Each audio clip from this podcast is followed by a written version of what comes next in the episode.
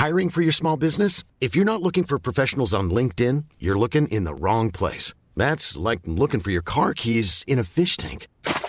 LinkedIn helps you hire professionals you can't find anywhere else, even those who aren't actively searching for a new job but might be open to the perfect role. In a given month, over 70% of LinkedIn users don't even visit other leading job sites. So start looking in the right place. With LinkedIn, you can hire professionals like a professional. Post your free job on linkedin.com slash people today.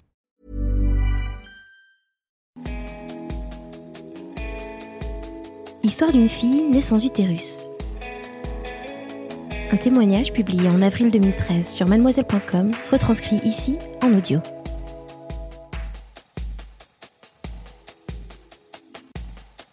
Je veux écrire ce témoignage depuis longtemps, presque depuis que je sais en fait. Je n'ai jamais vraiment eu le courage, ou bien peut-être était-ce parce que je ne voulais pas me confronter à ce que je suis. Le faire découvrir à tout le monde serait comme accepter et ça, je ne pourrais jamais. Mais aujourd'hui, je m'en sens capable et je veux faire découvrir aux gens mon histoire, qu'ils sachent que les femmes comme moi existent et que mon cas n'est pas si exceptionnel. Il peut effrayer, il peut interroger, mais il peut surtout apprendre. Je vais donc commencer par vous situer comment j'ai grandi. Dès ma naissance, ma vie n'a pas été rose.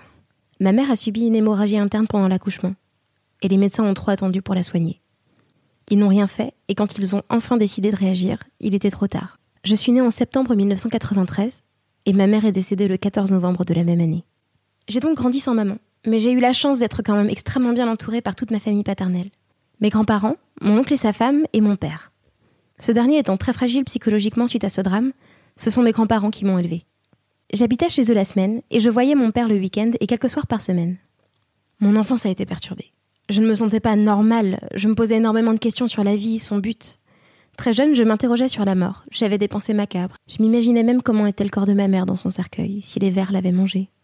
Pas vraiment des pensées ordinaires pour une gamine de 7-8 ans. J'ai réalisé beaucoup plus tard que je faisais une dépression.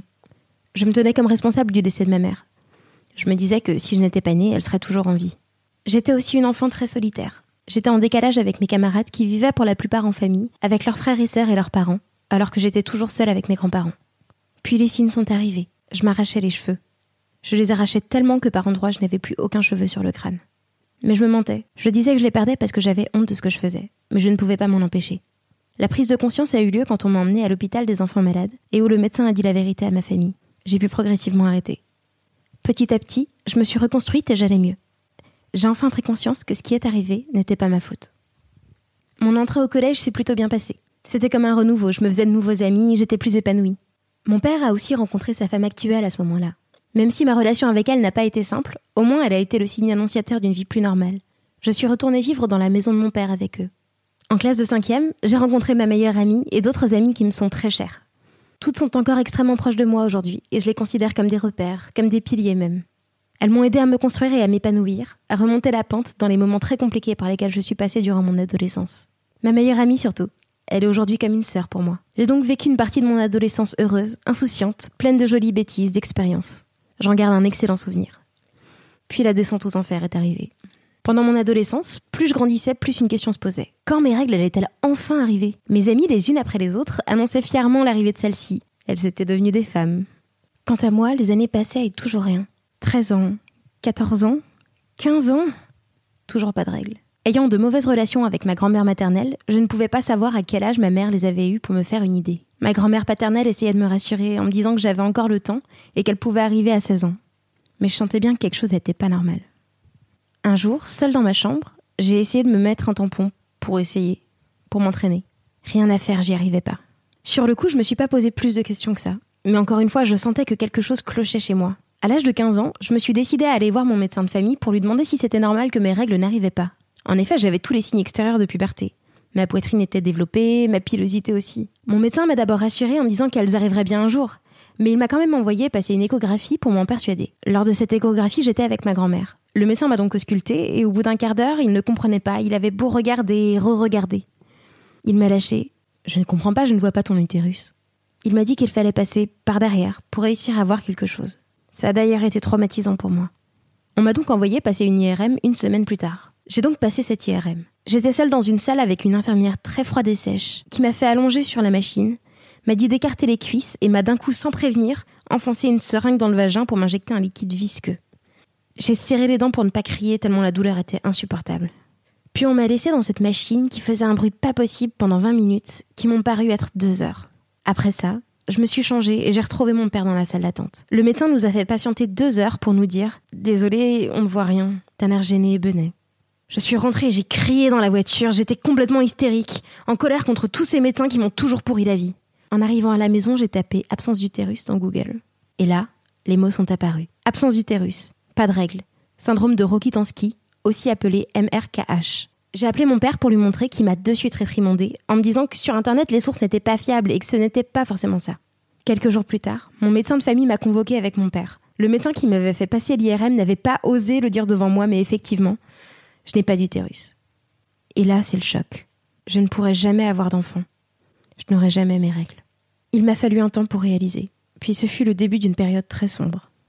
Mon médecin m'a envoyé chez un spécialiste du syndrome Rokitansky quelques jours plus tard, et là, nouveau choc. Premièrement, il m'a expliqué que j'étais bien atteinte du MRKH, qu'on ne connaissait pas l'origine de ce syndrome et qu'une fille sur 4500 est touchée. Ensuite, il m'a répété que je n'ai pas d'utérus, et donc que je n'aurai jamais mes règles, mais ce n'est pas tout. Il m'a aussi dit que les filles MRKH n'ont pas de cavité vaginale, ou alors qu'elle est toute petite. J'ai donc été une énième fois auscultée et le constat est tombé. Mon vagin mesure 2 cm de profondeur pour 1 cm de largeur. Si je veux avoir des relations sexuelles avec pénétration un jour, je dois me faire opérer. Le but de l'opération est de créer une cavité vaginale avec un bout d'intestin. Sympathique, hein?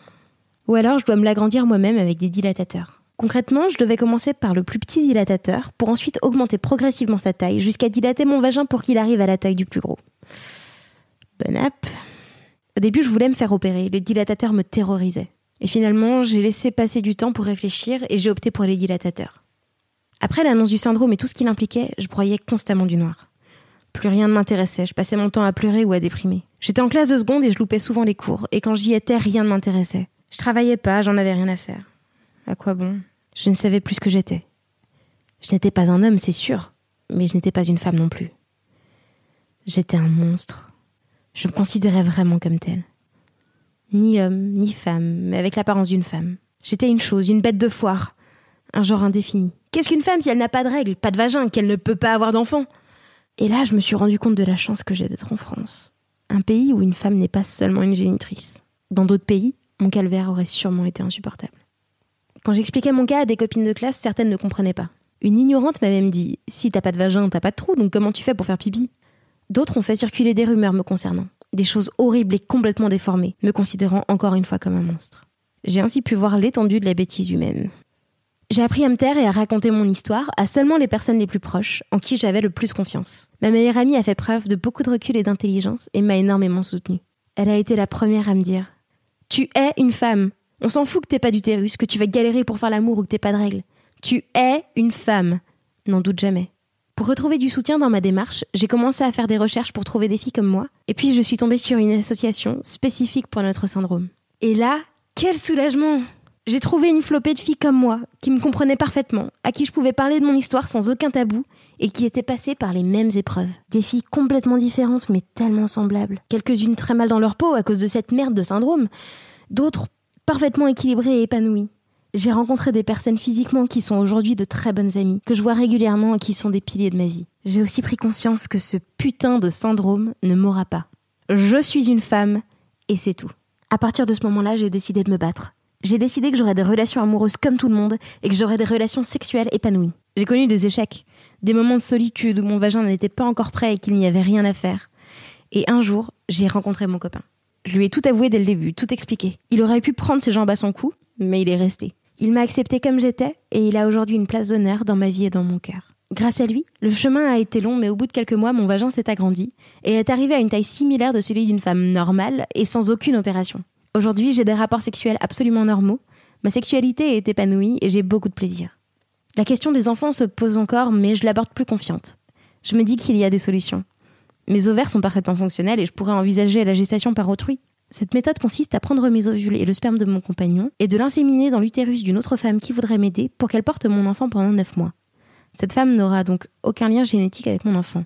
Cette solution est la meilleure dans mon cas, mais cette pratique est malheureusement interdite en France car mal connue et elle inquiète d'un point de vue éthique. Une autre solution serait la grève d'utérus, mais les recherches ne sont pas finies et cela pourrait être risqué. Mais je pense aussi à l'adoption. Quoi qu'il en soit, aujourd'hui, Je sais que je suis une femme à part entière, aussi bien dans mon corps que dans ma tête. Ce syndrome pourri ne gagnera pas, et je me battrai toujours contre lui. Je suis aujourd'hui une jeune fille heureuse et épanouie, aussi bien dans ma vie privée que dans mes études. Je suis sociable, ouverte, j'ai plein d'amis, et ma revanche sur ma vie, qui n'a pas toujours été rose. Merci à cette mademoiselle pour son témoignage. Si ça t'a plu, mets-nous 5 étoiles sur iTunes et pense à t'abonner au super podcast de mademoiselle. Et à bientôt